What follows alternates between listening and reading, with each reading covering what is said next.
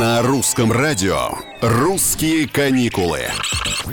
Привет, это Петр Кузнецов. Эксперты начинают подводить первые туристические итоги года. Например, на днях они назвали самые дорогие отели и билеты, купленные россиянами в 2022. Почти полтора миллиона за отель в Дубае. Как вам? Это, конечно, не за одну арабскую ночь, за четыре в пяти звездах, но, тем не менее, это лидер рейтинга. На 300 тысяч рублей меньше, то есть миллион двести тысяч, заплатила семья из четырех человек за две недели отдыха на турецком курорте Белек. Тоже в пяти звездах и без учета авиабилетов и других расходов. Только отель. 920 тысяч рублей. Стоимость двух недель проживания на черногорском курорте Будва для российской семьи тоже из четырех человек.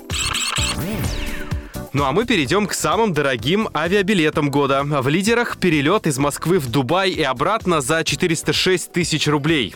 350 тысяч заплатили слетавшие из столицы в Лос-Анджелес. Почти столько же выложили господа, отправившиеся из Москвы в Гавану. Дорога до Бостона и обратно у кого-то вышла в 340 тысяч рублей. И все рейсы, кроме путешествия в Дубай, обратите внимание, были со стыковками. Также в десятку самых дорогих попали вояжи из Москвы в Будапешт, Мехико, Майами, на Бали и в Хьюстон. Ну, Можем же. Оставайтесь с русскими каникулами. Здесь мы планируем ваш ближайший отпуск или составляем бюджет.